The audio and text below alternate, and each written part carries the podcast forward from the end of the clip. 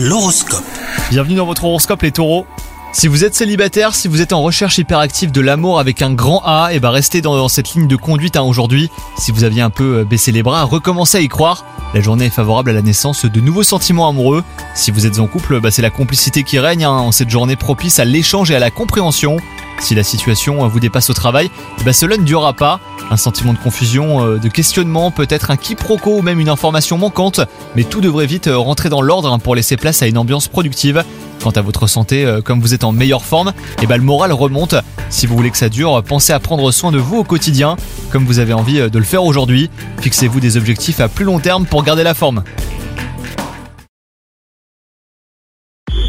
Hello, c'est Sandy Ribert. Je suis journaliste sportive et je vous invite à découvrir le nouveau podcast Chéri FM Dans ce podcast, des sportifs de haut niveau partagent avec nous les trois moments qui ont marqué leur vie.